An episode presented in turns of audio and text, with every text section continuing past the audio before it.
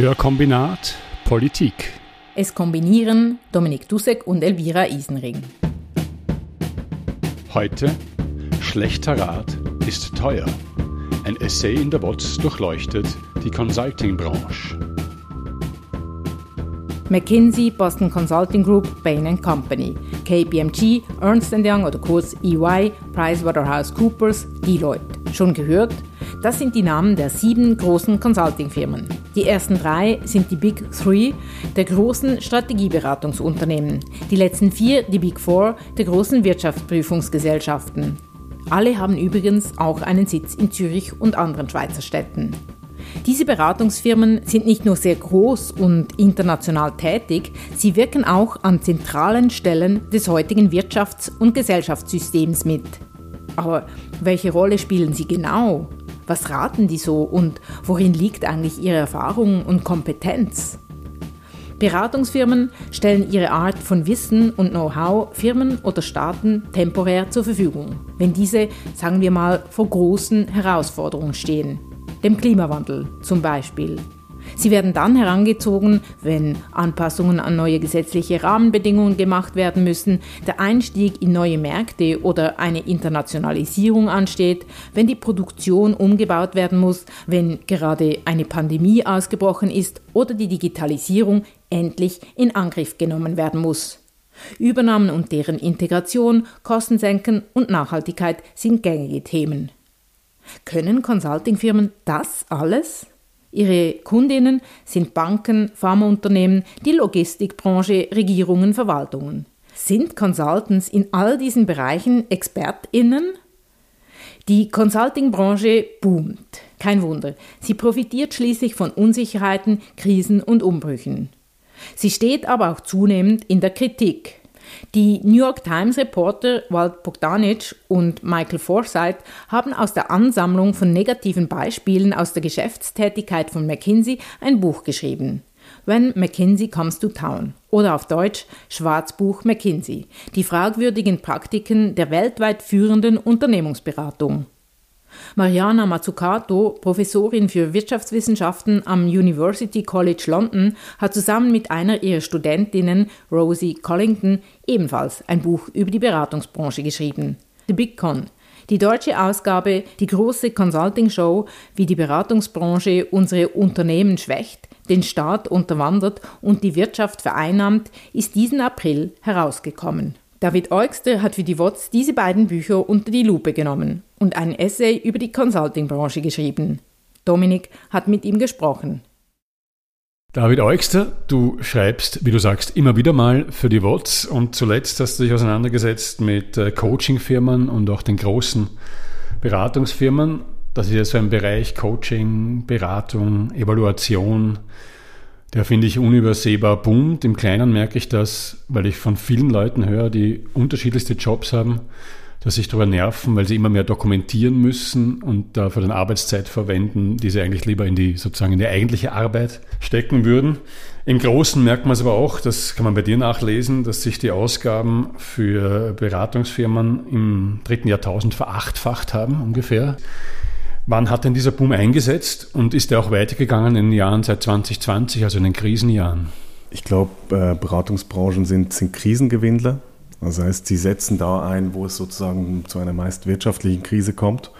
Die Anfänge liegen deswegen auch äh, nicht ganz zufällig in der Krise nach 1929, also wo man versucht hat, die Zusammenhänge zwischen äh, Buchprüfung und Banken zu trennen und gesagt hat, die Banken sollen da raus aus diesem Geschäft.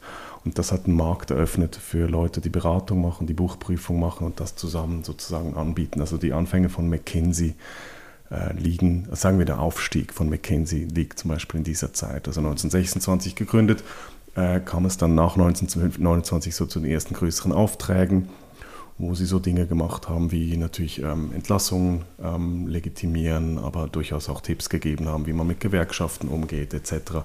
Die Hoffnung der Firmen in solchen Krisen ist dann natürlich immer, dass man einen rationalen ökonomischen Blick von außen reinholen kann, dem man aber auch gewissermaßen ein bisschen Verantwortung abschieben kann. Die Berater von außen übernehmen dann sozusagen die unangenehme Rolle, die Entlassung als eine ökonomische Rationalität äh, erscheinen zu lassen. Das heißt, das ist auch ein Spiel, das bis heute anhält. Den wirklich großen Aufstieg ähm, der Beratungsfirmen kommt dann aber eigentlich erst mit der Krise von 1973, wo man sagen kann, der Kapitalismus auch nochmal eine andere, äh, eine andere Wendung genommen hat. Ähm, nämlich dass die Finanzialisierung eingesetzt hat. Also die Firmen hatten plötzlich weniger Geld, wegen der, also die Krise hat dazu geführt, dass ähm, weniger Geld da war ähm, um es ganz simpel auszudrücken. Um, und, ja. das, und, das, weniger Geld gibt man dann am liebsten für Beratungsfirmen aus. Ja, ich glaube, das ist das Problem. Ja, das ist eine ähnliche Diskussion. Ich kenne aus der Werbung zum Beispiel, gibt man in der Krise Werbung aus oder nicht? Und ich glaube, da funktioniert man sehr antizyklisch, ähm, dass man sagt, gerade dann, wenn man in der Krise ist, muss man sich um PR kümmern und man muss sich um neue Konzepte kümmern etc. Also das heißt, das wird nicht als Luxus angesehen, sondern wird sozusagen als Möglichkeit gesehen, aus der Talsohle der Krise wieder hochzukommen. Ähm, konkret ist es in den 1970ern, hängt es aber auch damit zusammen, dass man mehr Geld an der Börse sich besorgen musste. Und dadurch ähm, musste man, das musste man irgendwie legitimieren. Und das ist, glaube ich, so der große Auftritt von äh, der Beratungsbranche, die sozusagen diese Legitimation bieten kann. Also die sagen kann, ja, das ist eine richtige Entscheidung, wir haben das nochmal geprüft, da könnt ihr wirklich rein investieren. Ich glaube, das ist sozusagen der erste große Auftritt. Die Situation mit den Beratungsunternehmen, wie wir sie heute kennen, geht, wie soeben gehört, auf die 70er Jahre zurück. Halten wir fest. Beratungsunternehmen profitieren von großen globalen Umbrüchen und Krisen, ohne dass sie dabei offensichtlich Leistung erbringen oder ein Risiko eingehen. Sie bieten ihr Methodenwissen über Management und Strategieentwicklung an, ganz ohne Fach- oder Branchenkenntnisse. Dabei wird auch, oder vor allem eine ganz spezielle Sicht auf die Wirtschaft und das Management geliefert. Die 70er Jahre, das ist auch die Zeit, in der sich die Verfechter eines unregulierten freien Marktes durchsetzen. Spätestens in den 80er Jahren wird der Neoliberalismus zur herrschenden Wirtschaftsordnung mit dem Amtsantritt von Ronald Reagan in den USA und bald weltweit. Der Staat soll sich möglichst aus allen wirtschaftlichen Belangen raushalten. Er soll möglichst schlank sein, sprich, er soll die Unternehmer möglichst wenig kosten. Unter dem Schlagwort New Public Management werden Staaten kaputtgespart und staatliche Aufgaben immer mehr an eigenständige privatrechtliche Organisationen überführt und öffentliche Verwaltungen reformiert. Dieser ganze Prozess ist gekoppelt an das Narrativ, dass nur Märkte Schöpfer von Wert in einer Gesellschaft sein können. In der Ideologie des Neoliberalismus kann der Staat nicht wertschöpfend sein. Im Gegenteil, er verursacht nur Kosten, produziert null Nutzen, weil er ja gar keine wirtschaftlichen Gewinne erzielt, schlimmer noch, er macht sogar Schulden. Gegen diese einfältige Sicht der Dinge hat Mazzucato auch schon in anderen Büchern angeschrieben, in denen sie zum Beispiel argumentiert, dass Innovation ohne Staat überhaupt nicht funktionieren würde. Der Staat hat nun weniger Geld, um seine Aufgaben zu lösen und er gibt wichtige Aufgaben an private Wirtschaftsakteure ab.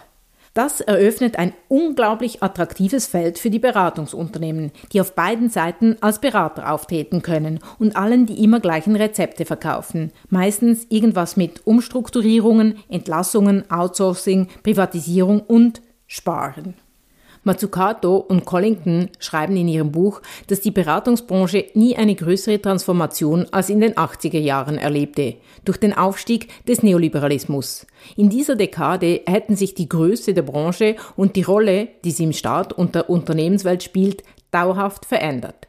Sie sei von der Seitenlinie ins Zentrum vorgedrungen und genau das sei das Problem. Und jetzt eben in den letzten Jahren, gibt es da schon Zahlen, ob Sie auch in diesen Krisen seit 2020 äh, gut verdient haben? Der Anstieg ist eigentlich seit 20 Jahren ungebrochen. Also da gibt es verschiedenste Einflüsse. Sicher, das Ende des Kalten Krieges war ein wichtiger Moment, weil sozusagen die ganze Expansion auch in den globalen Süden stattgefunden hat, äh, unter großer Beihilfe des, des ähm, Internationalen Währungsfonds und der Weltbank, die zum Teil auch wirklich äh, gesagt haben, wenn ihr Krisen habt, müsst ihr sozusagen externe Beratungsfirmen herbeiziehen. Aber natürlich nach 2008 kann man einen Anstieg beobachten, wo Beratungsfirmen Krisen wieder sozusagen gerade biegen sollen. Und auch während Corona hat man relativ viele Aufgaben. Zum Beispiel in Frankreich wurde es ein Stück weit ein Skandal an Beratungsfirmen wegdelegiert.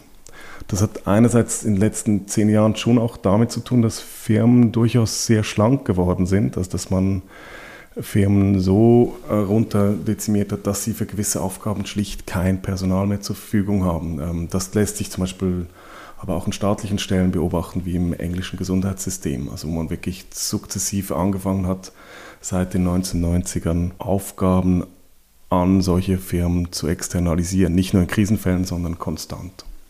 Und wenn jetzt solche Beratungsfirmen äh, ins Haus kommen, ähm, kannst du sagen, wie die konkret vorgehen, wie viel Zeit sie sich nehmen, wie, sie sich, äh, wie genau sie sich vertraut machen mit den jeweiligen Branchen, mit den jeweiligen Firmen?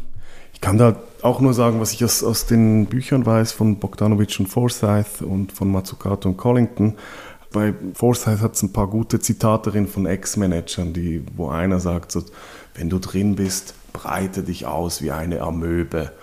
Es gibt verschiedene Zitate von, von Mitarbeitern, die im Rückblick auf so eine Beratung aufzeigen, wie plötzlich sozusagen überall äh, Heerscharen von vagabundierenden Beraterinnen äh, in der Firma da sind und sich überall so ein bisschen reinschauen. Bei Bob Forsyth und äh, Bogdanic gibt es dieses Beispiel von Disneyland, wo sie dann einfach rumlaufen und, und schauen, wie sozusagen die Sicherheitsüberprüfung bei irgendwelchen Bahnen und so weiter vorgehen. Das heißt, man hat, so wie es da dargestellt, wir schauen die schon überall so ein bisschen über die Schultern und machen so eine Analyse davon, ähm, wie, wie das Unternehmen funktioniert, welche Ausgaben es macht, von der Buchprüfung bis aber auch runter auf kleine Elemente im Alltag, die man vielleicht wegsparen könnte oder rationalisieren könnte. Jetzt ist da bei diesen Beratungen auch offenbar eine ziemlich große Nähe entstanden von solchen Beratungsfirmen zu vor allem äh, finanzstärkeren Unternehmen. Äh, die kann man nachlesen, dass 2003 in der Schweiz ungefähr 500 ehemalige Leute von McKinsey in Leitungsfunktionen bei anderen Firmen gesessen sind. Wie wirkt sich diese Nähe aus? Hat sich da eine Bubble gebildet? Gibt es da so ein Jobkarussell? Also McKinsey und auch andere Beratungsfirmen setzen sehr stark auf so Alumni-Netzwerke. Also die prägen das sehr stark. Die stellen sich ja oft auch wirklich als Universitäten dar. Also die haben so Campuses, die pflegen so ein Alumni-Netzwerk. Und es ist auch nicht so, dass wenn man bei McKinsey rausgeht, dass das eine Schande ist, sondern man wird Teil dieses Netzwerkes. Diese Netzwerke. Das ist eigentlich ein Teil der Strategie von Das ist ein Teil der Strategie, genau. genau. Also ein Teil der Strategie ist zum Beispiel weniger ähm, fast schon kostenlose Beratungen anzubieten oder Buchprüfungen anzubieten, um mal reinzukommen in die Firma. Die andere Strategie ist, ist sozusagen die ähm, Consulting-Diaspora, die, wo man sich sozusagen gegenseitig empfehlen kann ein Beispiel in der Schweiz ist, ist die CS gewesen, wo man in, in letzter Zeit oft auch wieder mal von McKinsey als Netzwerk gesprochen hat. Ob das jetzt wirklich sozusagen der einzige Grund ist, warum die CS untergegangen ist, mag ich jetzt bezweifeln, aber trotzdem, es gibt eine Kontinuität von McKinsey Consultants, die dann sozusagen in der CS in wichtige Positionen gekommen sind dann spricht man ja durchaus auch vom McKinsey-Stil, also sozusagen mit großen, großen Löhnen und so weiter. Das wird auch so ein bisschen damit in Verbindung gebracht. Aber es gibt so eine, ein Buch über Wirtschaftseliten in der Schweiz, die schon beschreiben, wie in der Schweiz, man hatte hier ganz lange so ein Klüngel von Militär und Gott weiß was für komischen Männerverbänden. Und das löst sich mit der Internationalisierung dann auf. Aber es löst sich halt nicht ganz auf, sondern es wird ein Stück weit ersetzt durch sowas wie, wie McKinsey. Und die, ähm, geben dem eine große Rolle. Ja. Äh, dazu, wo McKinsey in der Schweiz überall drinnen gesessen ist äh, und wie sich das ausgewirkt hat, kommen wir noch. Aber fangen wir jetzt mal vielleicht in den USA an. Das eine Buch, das du da besprichst in der WOTS, heißt äh, Schwarzbuch McKinsey. Der Titel ist Sprechen, das ist von zwei New York Times Journalisten. Kannst vielleicht zu zwei großen Krisen, die man auch hier, also die auch hier ausgewirkt haben, vielleicht zur Rolle von McKinsey was sagen, nämlich einerseits in der Finanzkrise 2008, Immobilienfinanzkrise und andererseits äh, bei der Suchtkrise in den USA, die ja seit Jahrzehnten sozusagen nicht in den Griff bekommen wird. Ähm, ich würde gerne zuerst auf die Suchtkrise eingehen. Da hat McKinsey, glaube ich, durchaus einen großen Beitrag dazu geleistet, dass Purdue Pharma, die dieses Oxytocin auf den Markt gebracht haben, ähm, das dann diese Suchtkrise ausgelöst hat dass die eine aggressive Vermarktungsstrategie eingegangen sind. Bogdanic und Forsyth haben viele solche Beispiele, wo sie zeigen können, wie so am Anfang einer Krise ähm, McKinsey stark drin ist und da gewisse Konzepte auf den Weg geben, die dann irgendwann problematisch werden. Jetzt in diesem Fall ist es so, dass es kein direktes Schuldeingeständnis von McKinsey gegeben hat, aber die haben äh, relativ große Beträge bezahlt, um Vergleiche und so weiter herzustellen. Es gab nie ein offizielles Eingeständnis, aber man hat da offensichtlich realisiert, dass äh, man in der Opiatkrise eine problematische Rolle gespielt hat. Bei der, bei der Finanzkrise ist die Geschichte ein bisschen vertrackter, also man könnte auch bei all diesen Geschichten kann man zum Teil auch sagen, das ist nicht vielleicht direkt verantwortlich, aber dadurch, dass, dass sie eine wichtige Rolle als Berater im Hintergrund gespielt haben, trägt die Firma eine gewisse Verantwortung. Bogdanich und Forsyth äh, reden zum Beispiel über die Geschichte von, von Lowell Bryan. Das ist ein Consultant gewesen in den 1980er Jahren und der hat mehr oder weniger die Kreditverbriefung neu entdeckt. Das heißt, dass man irgendwelche faulen Kredite nochmal an jemanden weiterverkauft, um so eine dritte Partei neben Schuldner und Gläubigen zu haben. Und der das, sah das so als eine super Möglichkeit. Also irgendwann sagte in den 90ern, das sei die große Zukunft. Also damit komme man jetzt sozusagen zu einem effizienteren Finanzsystem und jeder andere Weg münde in Chaos. Das hat man dann auch gepusht, diese Art der Kreditverbriefung. Das Resultat kennen wir, das ist die Subprime Crisis äh, von 2008, die dann sozusagen zu der größten Wirtschaftskrise seit 1929 geführt hat. Das sind Fälle, in denen man die Schäden vielleicht nur mit Schwierigkeiten genau beziffern kann. Äh, du schilderst aber auch äh, Fälle, wo es wirklich vor allem aufgrund zum Beispiel von Einsparungen im Sicherheitsbereich, zu denen Beraterfirmen geraten haben, einfach zu Unfällen, zu Katastrophen auch gekommen ist. Meines Wissens ist das ja auch laut geworden im Zusammenhang mit diesem großen Eisenbahnunglück in Ohio letztes Jahr, glaube ich, das große Umweltschäden äh, verursacht hat. Bei all diesen Fällen, äh, wenn äh, Umwelt schwer zu Schaden kommt, wenn vielleicht Leute sterben, gab es schon irgendwann Fälle, wo man äh, Beraterfirmen gerichtlich belangen konnte für ihre Ratschläge, wenn die umgesetzt wurden und dann zu so etwas geführt haben. Es gibt vor allem Korruptionsfälle, also wo sie in, in Südafrika wurde Beratungsfirmen zum Teil verboten, gewisse Mandate anzunehmen. Ähm, in, in Frankreich gab es eine große Problematisierung ich, ich glaube, dass, dass diese Verantwortungsdiffusion ist ein bisschen Teil des Geschäfts. Ich glaube, so Einzeldämonisierungen sind immer ein bisschen problematisch, weil ich glaube, McKinsey kann man äh, relativ gut zeigen, dass die ein paar problematische Dinge getan haben, aber auch andere Firmen haben, äh, haben, haben Probleme gekriegt während ihres Geschäftsvorgehens. Da finde ich das Buch von, von äh, Matsukato und Collington, die auch einen relativ populistischen Titel äh, gemacht haben, The, The Great Consulting Show, finde ich interessanter, weil sie ein bisschen wegkommen von dieser Skandalisierung, von dieser Schwarzbuchlogik und weniger darauf pochen, die haben das und das Schlimmes gemacht, da und da haben sie ihre Werte verraten, sondern eigentlich sagen, vielleicht ist diese Ausdehnung von Beratung nicht in ihrer Qualität ein Problem, sondern in der Quantität.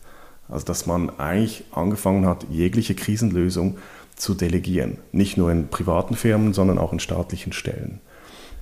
Jetzt, wenn solche riesigen äh, Consulting-Firmen äh, andere Firmen beraten, das ist ja eine Sache. Diese Firmen befinden sich im sogenannten freien Markt. Aber äh, es nimmt ja, glaube ich, auch zu, dass Beratungsfirmen auch die Politik beraten, auch Staaten beraten, dass also da ein völlig nicht demokratisch legitimierter Player in gewissen Entscheidungen äh, vielleicht einwirkt. Ist das eine Tendenz, äh, die zunimmt in den letzten äh, vielleicht 20, 30 Jahren?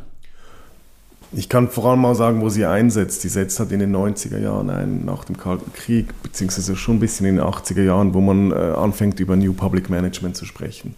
Wo man sagt, wie können wir sozusagen äh, staatliche Stellen effizienter gestalten. Also wo diese ganze Flexibilisierungsdiskussion beim Staat ankommt, man immer mehr Aufgaben auch wegdelegiert an, an solche Unternehmen und ich glaube, da fängt das an und wird letztlich stark zu einer Selbstverständlichkeit. Also da entsteht sowas wie eine auch ganz starke Vorstellung, dass der Staat kann es halt einfach nicht. Und diese ganze Delegation von Verantwortung funktioniert da besonders perfide, dass man wie sagen kann, wenn ein Beratungsunternehmen Fehler macht, dann hat es halt nicht geklappt, weil staatliche Stellen kriegen es halt einfach nicht hin. Ja.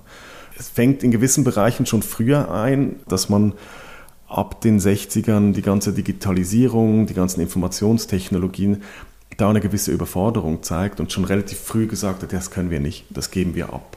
Ähm, und das wird für viele auch als äh, Grundproblem, also Ursünde sozusagen des digitalen Rückstands äh, gewisser Staaten auch aufgezeigt, dass, dass man sagen kann, man hat das da bereits delegiert und hat sozusagen alle Lösungen, die man gefunden hat, extern weggegeben. So insofern ist das eine Diskussion, die schon länger da ist. Und während Corona hat das, glaube ich, nochmal zugenommen. Also gerade in, in so einer Gesundheitskrise kann man dadurch natürlich auch äh, Ressourcen nochmal akquirieren, die einem zur Seite stehen, was aber wieder gewisse Abhängigkeiten schafft. Einerseits äh, beschreibst du diese, die Wirkung, dass die Firmen sagen können, ja gut, das haben uns ja die geraten. Und, und damit ja gleichzeitig auch, holt man sich ja mit so einer Beraterfirma so eine Art, eine Instanz ins Haus, die man dann als objektiv beschreiben kann. Die sind unvoreingenommen, die sind fast eben so wissenschaftlich, gehen die ans Werk erhalten dadurch solche Einsparmaßnahmen auch den Anschein der, der Objektivität und der Notwendigkeit. Mhm. Das ist das Grundziel eigentlich. Die inszenieren sich ja durchaus als, als, als Wissensgeneratoren. Es ist auch interessant, wenn man im Parlament, im parlamentarischen ähm, Protokollen, auch in der Schweiz, nach einem McKinsey sucht, findet man vor allem McKinsey-Studien, ja, die, die erwähnt werden. Das heißt, die haben schon auch so einen Anspruch, Wissenschaftliches äh, zu produzieren. Eine sehr enge Verbindung seit den 50er Jahren mit der Harvard Business School, die auch jedes Jahr einen McKinsey Award verleiht und so weiter. Das heißt, das ist ein Versuch, eigentlich sowas wie ökonomische Rationalität zu produzieren und, und auch so äh, verkäuflich zu machen. Ich, ich glaube, bei, bei Mazzucato und Collington ist, ist wirklich interessant, dass sie sagen, diese Rationalität mag ja vielleicht sogar stimmen, aber sie, sie, haben, eher fast, sie haben fast schon einen pädagogischen Approach. Also sie sagen wie, Firmen lernen nichts mehr, weil sie immer dann, wenn sie in der Krise stecken, rufen sie für sehr, sehr viel Geld äh, ein Beratungsunternehmen und das Krisenwissen bleibt nicht in den Firmen. Aber heißt diese Kritik dann auch, dass sozusagen eine Fähigkeit verloren geht, dass vielleicht in unterschiedlichen Branchen unterschiedliche Ideen gefragt wären? Ja, ich glaube, ein, ein Ding ist schon, das sind so All-Over-Konzepte. Also das zeigen beide Bücher sehr schön. Gerade McKinsey ist so die Königin der PowerPoint-Folie. Und da gibt es so schöne Zitate von von ehemaligen Consultants, die irgendwie sagen, ja, also so irgendwo in Hälfte der Fälle können wir eigentlich eh die gleichen Folien brauchen und so. Das ist ja nur eine Metapher dafür, dass da ein, ein ähnliches Wissen gebraucht wird. Das ist gut, da kann man auch bei den Folien sparen. Das, ja das ist, das ist sehr schön. Gut, seit sie nicht mehr auf Plastik sind, geht es ja so langsam. Aber das wird auch oft bemängelt, dass da kein eigentliches Branchenwissen drin ist, sondern es ist eben genau so ein ökonomisch rationales äh, Wissen aus der Vogelperspektive das sehr stark aus der Zahl funktioniert. Und das ist eine Kritik, die sich auch durchzieht äh, durch beide Bände, dass das Wissen, das da vermittelt ist, primär auf, auf äh, Rationalisierung ausgerichtet ist, heißt Kürzung etc. Du hast schon gesagt, in den letzten Jahren, auch wahrscheinlich gerade seit 2008, ist, scheint auch die Kritik an diesen Firmen ein bisschen öffentlicher, ein bisschen lauter. Äh, geworden. Äh, und in der Schweiz, es wurde schon angedeutet, gibt es ja äh, nicht nur die Credit Suisse, auch kurz vor dem Fall der Swiss Air und auch kurz, auch 2007, also die UBS damals stärker von der Krise betroffen war, als die Credit Suisse in beiden Orten noch dort mindestens bis kurz vorher McKinsey-Leute in Leitungsfunktionen gesessen. Jetzt bei solchen Fällen, wo es wirklich sozusagen darum geht, dass die Maßnahmen, die solche Firmen empfohlen haben, offenbar nicht zu wirtschaftlicher Gesundheit geführt haben. Wie argumentieren denn dann so Beraterfirmen im Nachhinein? Sagen sie, ja gut, das Unternehmen, da war der Fehler schon so tief drin oder die haben uns nicht richtig verstanden oder wie versuchen sie sich dann aus der Verantwortung zu ziehen oder wie nehmen sie dann Stellung zu solchen Fällen? Ja, das ist ja auch das Spiel der Märkte. Schlimmerweise stimmt es ja dann auch oft. Also ich glaube, es ist nicht so, dass McKinsey alleine die CS in die Krise geritten hat. Ja, und ich glaube es auch nicht, dass ähm, bei der Swissair, es hat sowas, ich finde, es hat was auch von so folkloristischer Kritik, dann zu behaupten, ja, die Swissair, die bösen McKinsey-Leute, oft aus dem Ausland, haben unsere schöne Swissair zerstört. Ich glaube, das ist ein bisschen zu vereinfacht, aber ich glaube, da finden solche Momente statt und ich glaube, schwierig zu beurteilen, wer am Schluss dann wirklich schuld war. Ich finde interessant aus dem Rückblick, wem man Schuld zuweist ähm, und, und wo man sozusagen Regler einstellen könnte, damit das weniger passiert, ja. Jetzt einen, also einen, kleinen, fast Nebensatz äh, aus deinem Text habe ich noch sehr interessant gefunden, nämlich, dass, äh, ich glaube auch in dem Schwarzbuch McKinsey ehemalige Mitarbeitende zu Wort kommen. Und du schreibst, die wären voller Idealismus in die Firma eingetreten und dann in der Praxis sehr enttäuscht worden. Und mir fehlt ehrlich gesagt die Fantasie, mir vorzustellen, mit welchem Idealismus man in so eine Firma gehen kann. Was, was, was waren die Ideale, die dann enttäuscht wurden? Ja, ich glaube, das ist schon relativ konkret, dass den Leuten versprochen werden, dass sie zum Beispiel äh, ökonomische Fortschritte im globalen Süden erzielen können, dass sie etwas gegen den Klimawandel tun können. Das fand ich schon auch faszinierend. Ich glaube, das sind nicht Unternehmen, die. Es gibt einen, der sagt, äh, als er damals für, für eine Investmentbank gearbeitet habe, sei sein Leben sehr ruhig gewesen, weil er sei am Abend nach Hause gekommen und er hätte gewusst, ich bin einer von den Haien, es ist okay, ein Hai zu sein. Und bei McKinsey wäre er ihm konstant gesagt, du bist kein Hai. Du bist jemand, der Gutes tut. Wir sind ein Unternehmen mit Werten, das an der Verbesserung der Welt äh, orientiert ist.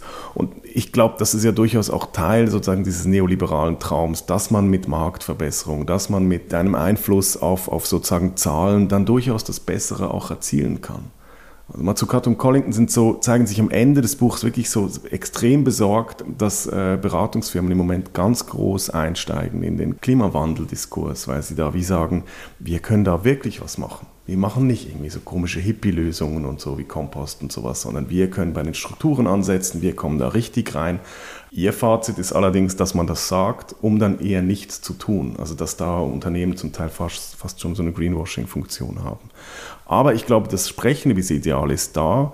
Und wenn man irgendwie, keine Ahnung, 25-jährige College-AbsolventInnen hat, die sich davon angesprochen fühlen, ich glaube, das funktioniert schon. Also man hat man irgendwie fünf Jahre, sechs Jahre Ökonomie studiert, gehört zu den Besten und dann sagen sie, hey, bei uns kannst du wirklich richtig was reißen. Und da gibt es schon ein paar Beispiele, die das recht konkret beschreiben und sagen, man hat mir im Bewerbungsgespräch das und das versprochen und dann irgendwie hat es dann doch nicht geklappt. Und dann gibt es halt diese Dropouts, die, die reden. Also ja auch interessant an den Büchern, dass sie sehr viele Leute geredet haben, die sehr schlecht darüber reden.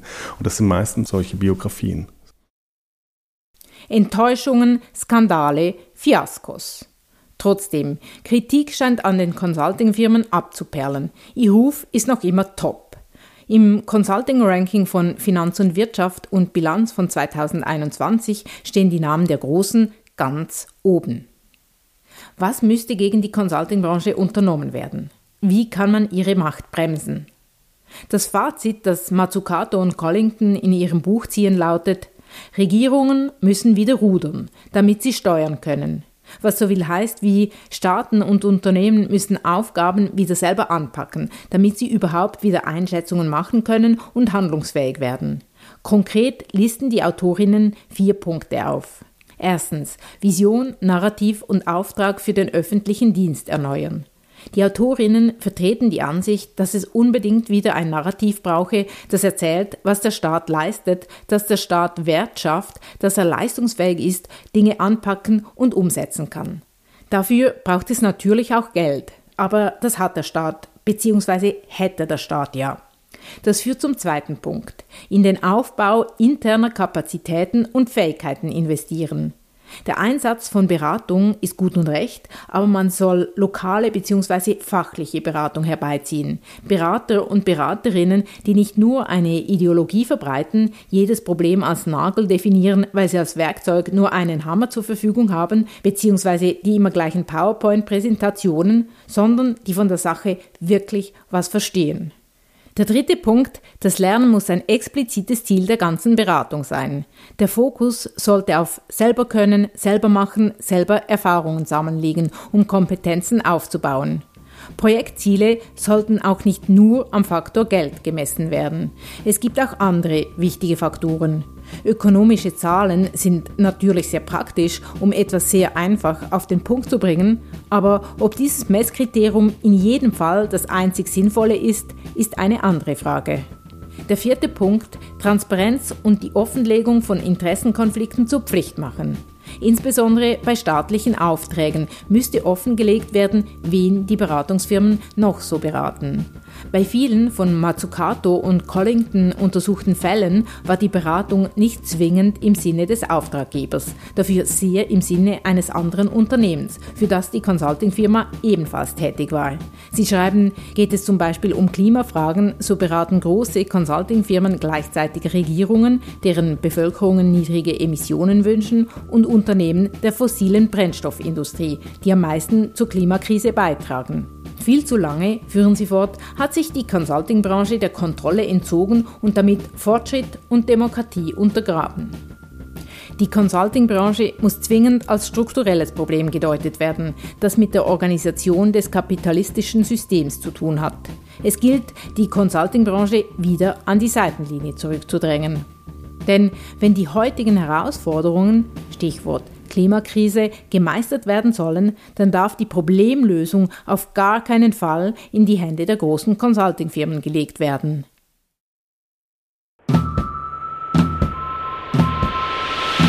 Hörkombinat Politik. Es kombinierten Elvira Isenring und Dominik Dussek.